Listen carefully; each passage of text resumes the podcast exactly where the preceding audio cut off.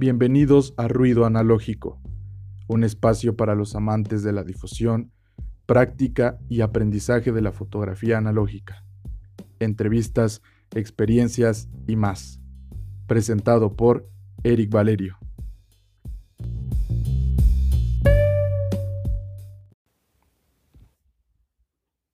¿Qué onda amigos? ¿Cómo están? Espero que se encuentren muy muy bien en donde sea que estén, en donde sea que estén escuchando esto. Espero que tengan un buen día, mañana, tarde, noche, madrugada, lo que sea. Eh, quisiera comenzar primero agradeciendo a todas las personas que han escuchado los dos capítulos anteriores que ya llevamos de este su programa favorito, Ruido Analógico. Eh, los mensajes que han mandado a mis redes sociales, a las redes sociales de Fotocelda Lab, arroba Fotocelda Lab, pues síganos por ahí. Y mi cuenta personal es arroba Eric Balsant en, en Instagram ambos. Hemos recibido muchos mensajes de compañeritos que ya nos están sugiriendo algunos temas que tratar, lo cual es súper interesante y súper bueno. Por ahí tengo una deuda, entonces planeo pagarla, informarme y pagarla con una eh, opinión respecto al tema que se hablaba.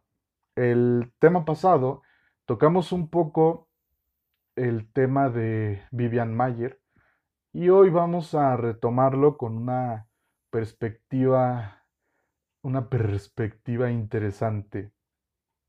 Pero antes de empezar con este chismecito, con esta plática del día de hoy, también quisiera agradecerle a mi amigo Alan, porque él muy amablemente se ofreció a editar el audio, el carente audio que yo les estaba ofreciendo. Ahí él les va a hacer unas pequeñas modificaciones. Este, gracias Alan, todos por favor, eh, aplausos para Alan. Y pues a todos también los que se han ofrecido, insisto, con temas, los que han echado los comentarios siempre muy positivos. Y pues espero que este capítulo, como los dos anteriores, les guste muchísimo. Creo que el día de hoy vamos a aprender mucho. Como siempre les voy a contar una historia que comienza con una recomendación. Vamos a recomendar también muchos, muchos fotógrafos y muchos documentales y muchas cosas muy interesantes. Eh, hace un tiempo así es como todo comienza. Hace un tiempo me puse a ver una película muy interesante que no la vi en Netflix. Cuando estuvo en Netflix no la vi. La vi así piratón en, un sitio web, perdón. Ah, de una fotógrafa que se llamaba Vivian Mayer. Y de hecho ya tocamos bastante, bueno, ligeramente el tema de Vivian Mayer pero el día de hoy les voy a contar la historia que hay alrededor de ella, porque creo que es una fotógrafa con una historia interesante y tengo un dilema con ella, el cual ahorita les voy a explicar eh, conforme pase la historia. Bueno, primero les contaré la historia. Resulta que, imagínense que ustedes son unos sujetos que quieren escribir una especie de libro de historia para un proyecto de tesis y viven en Estados Unidos, ¿no? Ahí en Estados Unidos, como ustedes saben, todo se subasta, todo es business, todo es dinero. Y, entonces ustedes entran a una especie de subasta por unos negativos que a ustedes les interesa para completar su trabajo de tesis. Entonces, pues este, se da la subasta y por la cantidad de 380 dólares americanos, ustedes adquieren un montón de negativos que estaban en un almacén. Y pues todo normal, ¿no? Llegan a su casa eh, con las cajas, sacan su Epson B350, si son gente eh, pobres, si no, pues sacan su B550 o el B600 porque son pudientes. Y empiezan a escanear las imágenes que ustedes ganaron en esa subasta, pues para su tarea, ¿no? Para su trabajo. Y entonces empiezan a ver una serie de imágenes de una calidad compositiva impresionante. Se dan a la tarea de seguir haciendo el archivo fotográfico correspondiente y comienzan a subir fotos, las fotos de esta fotógrafa a internet. Junto a todos estos tiliches de este almacén que ustedes compraron, también adquirieron ciertas notas en donde vienen el nombre de la fotógrafa pues que realizó esas fotografías, ¿no? Que tiene esos negativos. Además de estos negativos, están un montón de rollos, un montón, pero verdaderamente un montón de rollos sin revelar. Y un montón, pero verdaderamente un montón de cassettes de Super 8 también sin revelar. Bueno, total, empiezan a darse cuenta que la calidad obviamente de estas imágenes es increíble. Y pues eh, por ahí un, un fotógrafo este, les, les, habla por internet y le dice, ¿sabes qué? Les dice, ¿sabes qué? Estas imágenes que tú tienes están muy, muy, muy interesantes. Deja de subirlas, ¿no? El crítico dice, deja de subirlas y vamos a empezar a investigar y a ver cómo podemos hacer publicidad de esta fotógrafa desconocida que tiene un montón de obra muy interesante. Entonces, en este momento, ustedes pueden revisar en internet, buscar en internet ahí, Vivian Mayer fotografías. Se van a encontrar con unas imágenes en medio formato preciosas de justamente Vivian Mayer. Bueno, todo esto pasa, los negativos los siguen este, archivando y pues a este sujeto a ustedes se les ocurre la fantástica idea de realizar un documental en donde se pues, precisamente se, pueda ver eh, quién es esta fotógrafa, qué hizo, por qué tiene tanta obra fotográfica y por qué nunca salió a la luz. A lo largo de, esta, de este documental que se llama Finding Vivian Mayer o Buscando a Vivian Mayer, pues ustedes pueden ver eh, a todos los personajes que interactuaron con esta fotógrafa. Y una de las cosas que a mí me sorprendió muchísimo, y ahorita vamos a hablar por qué del éxito de Vivian Mayer y, mi dilema, mi dilema moral con ella, es que pues obviamente ella tenía como un, yo siento que era como un trastorno este, compulsivo. Porque en muchos de los casos las fotografías que salieron son fotografías que ya este sujeto, que se llama eh, John Maloff, que es el, el, que encontró los negativos y que los compró en la subasta, él reveló. O sea, los carretes estaban tirados, pero nunca fueron revelados. Entonces, esta señora de verdad tenía una obsesión, yo pienso que un trastorno compulsivo con tomar fotografías. No, no, quizá no buscar la fotografía, sino tomar las fotografías.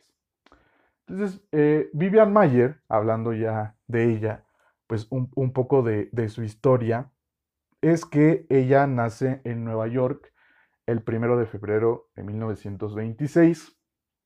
Pues le toca toda esta época de auge muy bonita en Estados Unidos, de los 50, con toda esta estética, toda esta, no sé, la ciudad más fotografiable del mundo, el, sueño erótico de todos nosotros. Y cuando ella está en vida, se dedica a ser niñera. Todo esto lo dice en el documental, ¿no? Que de todas maneras, esto no es como como Avengers. Si te, cuento, si te cuento la historia, aún así tienes que ver el documental porque vale mucho la pena, pese a que sepas la historia. ¿no? Esto no es como Avengers ni nada de eso. Eh, entonces, ella se dedica, ella era niñera, ¿no? Y empiezan a entrevistar a todas estas personas que tuvieron contacto con ella. En eso me queda. Tú puedes ver a través de las entrevistas cómo la gente tiene opiniones divididas respecto a su personalidad. Cuentan que era una mujer muy alta, que usaba botas, que siempre caminaba muy recta y era muy, este, muy ruda. Y otros dicen que era muy dulce, otros dicen que era muy callada. Y una de las historias que a mí más me sorprendió, que de todas maneras te digo, tienes que ver el documental, es que ella vivía, obviamente, en las casas en donde era niñera y, en una, y se dedicaba a coleccionar periódicos. Entonces, ella tenía su habitación y narra una de las señoras, y esto sale en el tráiler, entonces creo que ni siquiera es spoiler. Una a una de las señoras, Vivian Mayer, le dice, solamente tengo una regla, quiero que mi cuarto tenga cerradura y que nadie entre. Entonces dijo ella, ok, ¿no? Está bien, no hay ningún problema, pero el techo de donde ella vivía, porque vivía como en el ático de la casa, empezó a pandearse por la humedad. Entonces, cuando ella no estaba, una vez la familia abrió la puerta de su cuarto. Y cuando entró, encontró torres y torres de periódicos eh, acumulados ahí. Entonces, por eso que yo creo, la verdad, no soy ni un, experto en, salud mental ni nada, ni pretendo serlo. Yo creo que ella tenía ya un problema eh, con, con la acumulación, ¿no? Era obsesiva compulsiva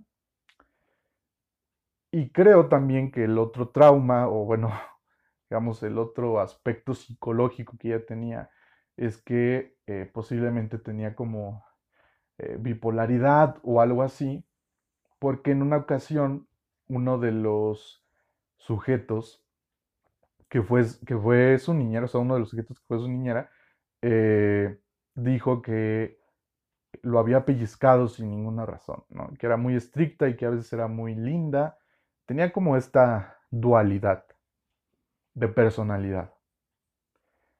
Durante todo este proceso en el que ella es niñera, pues toma muchas fotografías de los niños y es realmente las fotografías que te vas a encontrar en internet.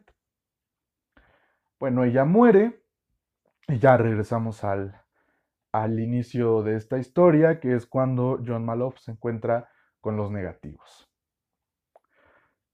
Hace, hace tiempo tuve la oportunidad de leer un libro que justamente creo que fue de los primeros que publicó John Maloff de los negativos de Vivian Mayer, que se llama Vivian Mayer Street Photographer.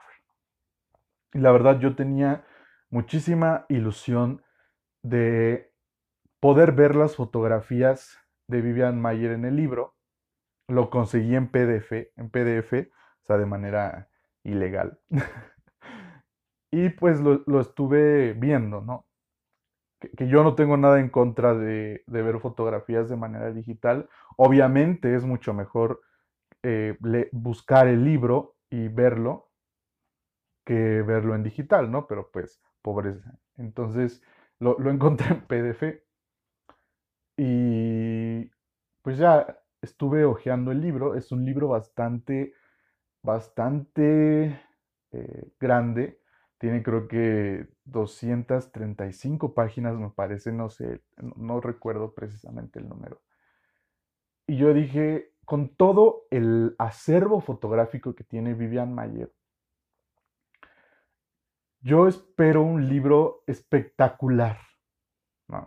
Porque, bueno, miren, aquí tengo el dato y aproximadamente solamente se habían escaneado 10.000 negativos. Imagínense. Y bueno, la, la, cámara característica que usa Vivian Mayer es una Rolleiflex preciosa. Y pues eso le da prestigio. Después vamos a hablar también de las marcas prestigiosas y la maldición que hay detrás de estas. Pero fíjense, simplemente escaneados habían 10.000 negativos. Y después, por escanear, o sea, faltaban otros 90.000 negativos. Más los que se tenían por revelar. Entonces era muchísimo trabajo de donde este sujeto, John Maloff, pudo haber eh, sacado un gran trabajo. Y les estoy contando esta historia porque el capítulo pasado hablamos de la importancia de la edición de la fotografía.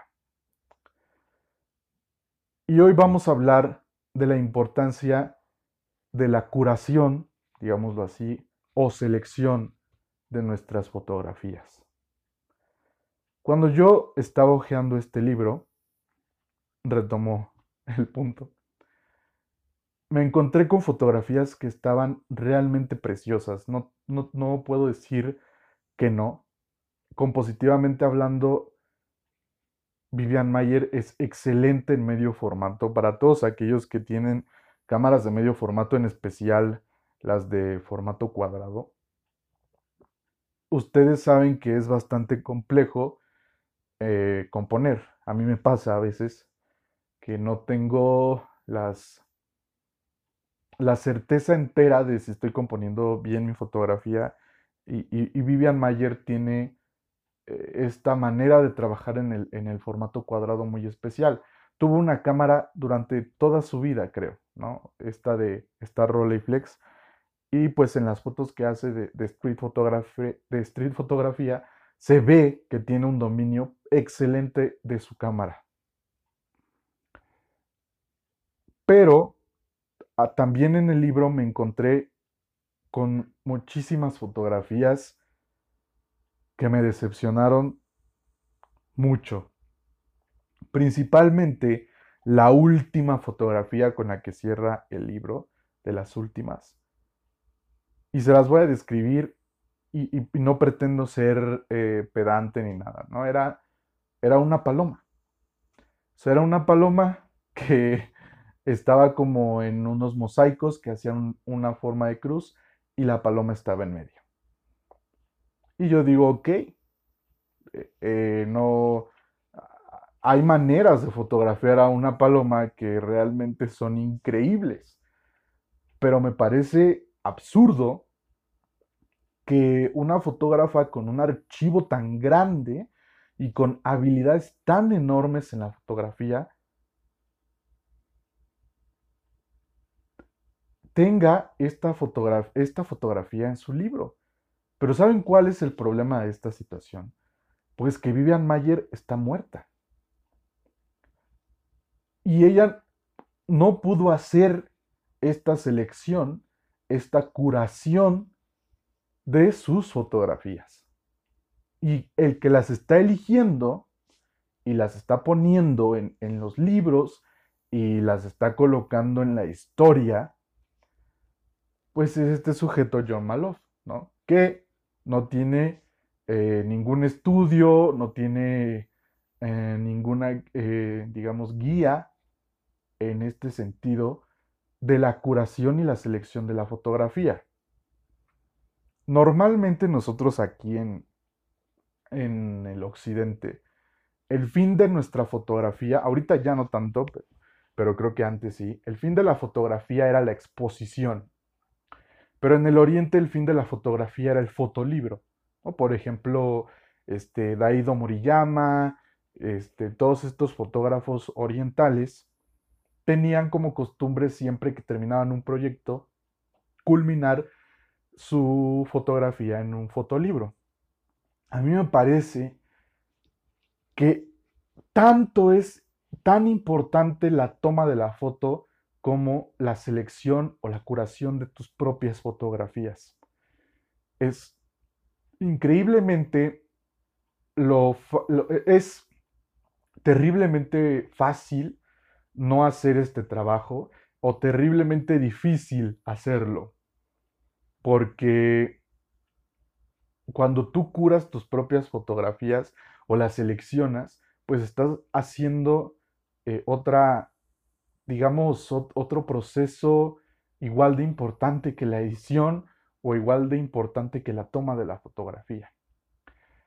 Vivian Mayer fue debatida mucho tiempo justamente por esta situación, porque mucha de la obra que, que se publica de ella no había sido revelada o impresa por ella. Pero ese no es un problema, porque al final de cuentas, Henry Cartier-Bresson, este, Robert Capa, muchos de los fotógrafos clásicos impresionantes jamás eh, revelaron su propia fotografía.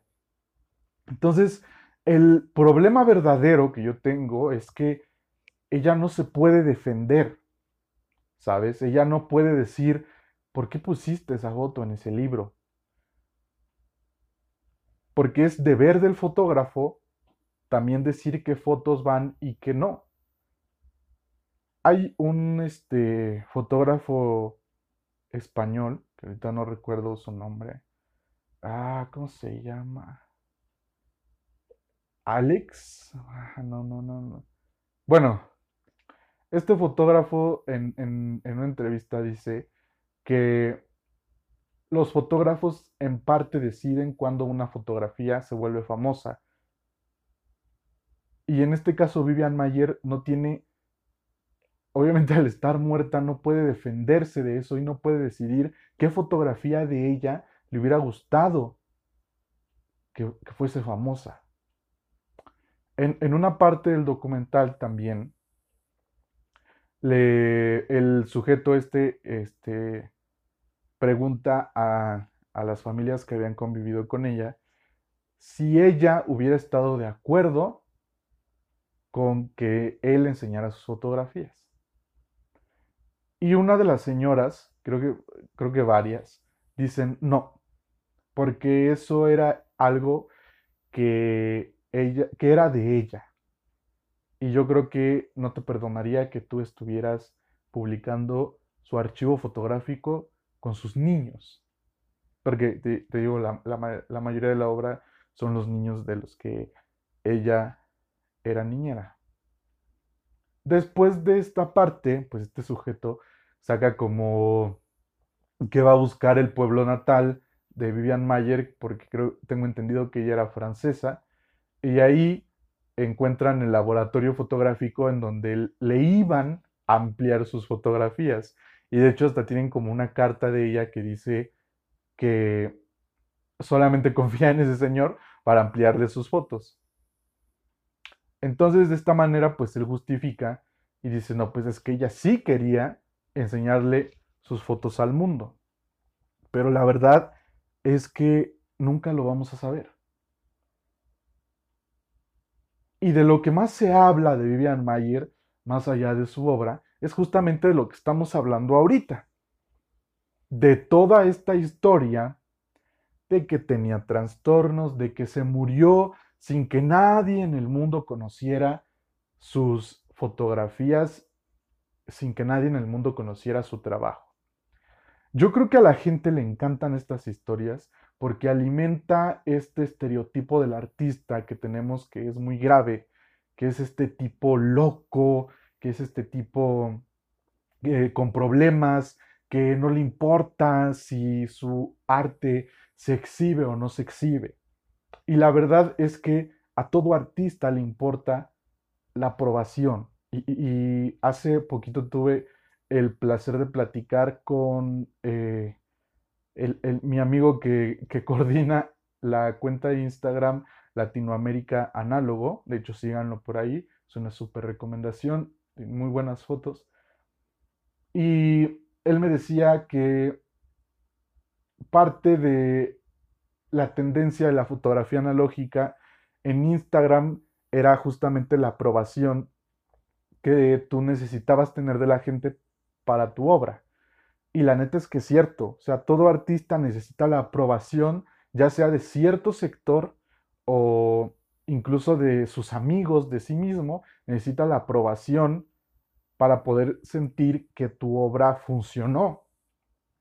Entonces, Vivian Mayer va mucho con este estereotipo del artista que se muere de hambre, que tiene trastornos, que tiene, eh, que no le importa, ¿no? Y todo esto. Y creo que eso es romantizar un tipo de artista que ya no debe de existir y que nunca, nunca, nunca existió. Porque, insisto, a todos nos interesa la aprobación de los demás en nuestra obra. Para eso la haces también, para contar una historia y, el, el hecho de contar esa historia no solamente es para ti, sino para los demás también. E, el arte siempre ha sido un acto egoísta que no es egoísta al mismo tiempo. Y la fotografía lo es todavía más. Entonces, mi problema con Vivian Mayer y mi problema con, con este tipo de fotógrafos que salen de repente y que otro sujeto los descubre, es que ellos no se pueden defender. Y obviamente Vivian Mayer ocupa un lugar en, en la historia. Sin embargo, creo que alguien más debería de estar haciendo la curación de esas fotografías, alguna persona eh, profesional, ¿no? Que haya tenido como unos buenos estudios en, curación, o no sé, los familiares de Vivian, no sé, no sé, no sé, pero un extraño no debería estar lucrando y aprovechándose de las fotografías de Vivian Mayer. Entonces, ese es mi dilema con Vivian Mayer yo no sé qué opinan ustedes.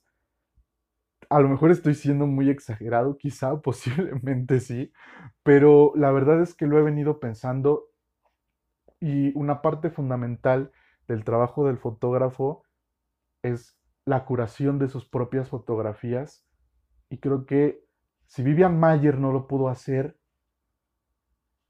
qué triste, porque estoy seguro que hubiera entregado trabajos impecables, si es que ese hubiera sido su deseo, ¿no? Pero nunca lo vamos a saber.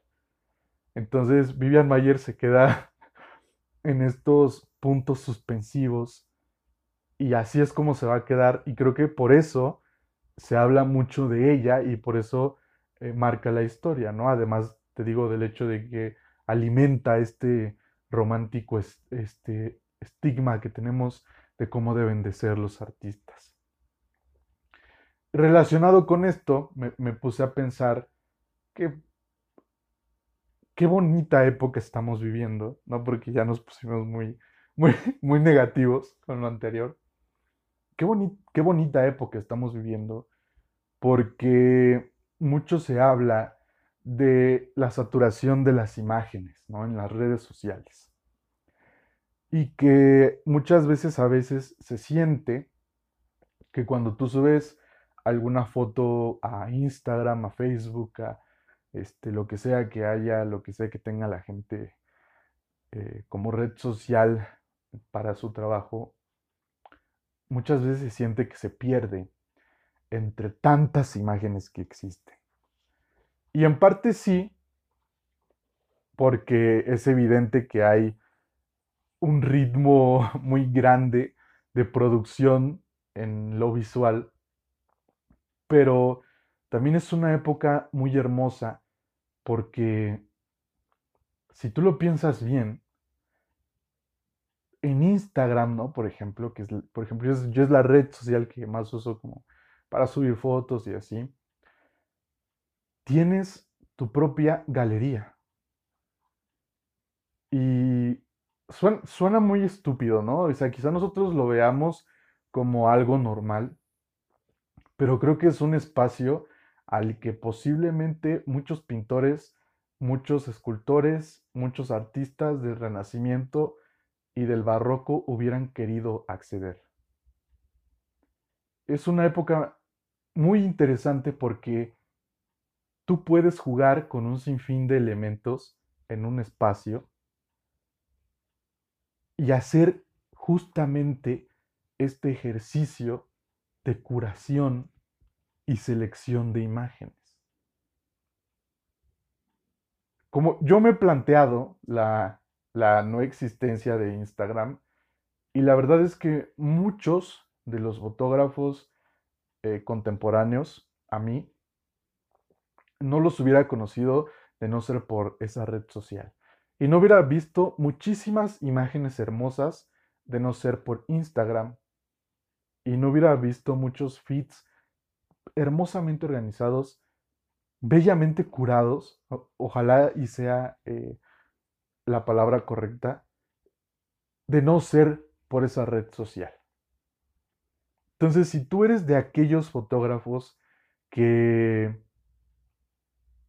tienen obra, que hacen fotografía, que escanean sus fotos y luego las sube a Instagram, no, no te sientas mal, porque Instagram es tu propia galería. Y lo que yo te propongo a la próxima, quizá, es que lo veas como eso, como tu propia galería. Y que trates de curar estéticamente y que trates de seleccionar las fotos que a ti te parecen más bellas. Para que justamente no te suceda lo de Vivian Mayer, puedas defenderte. y de verdad que aprendas a observar de manera crítica tus fotografías. Creo que todo esto de Vivian Mayer culmina en, en la siguiente idea. Yo pienso que la selección de tus propias imágenes, la curación, ¿qué le muestras al mundo de tu trabajo?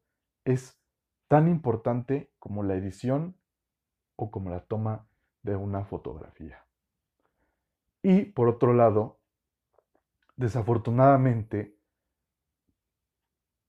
tenemos que dejar de alimentar el estereotipo de los artistas que están locos, que son tristes, que, que hacen su obra para sí mismos, que, no va, que se mueren de hambre. Tenemos que dejar de alimentar eso ahora mismo, porque no, no pueden seguir existiendo estas historias románticas enaltecidas de grandes artistas con excelentes trabajos. Y pues nada, amigos, esta fue una conversación corta. Espero no haber sido un, un odioso exagerado. Y recalco, a mí me fascina, me fascina el trabajo de Vivian Mayer. Yo soy un fanático asqueroso de ella.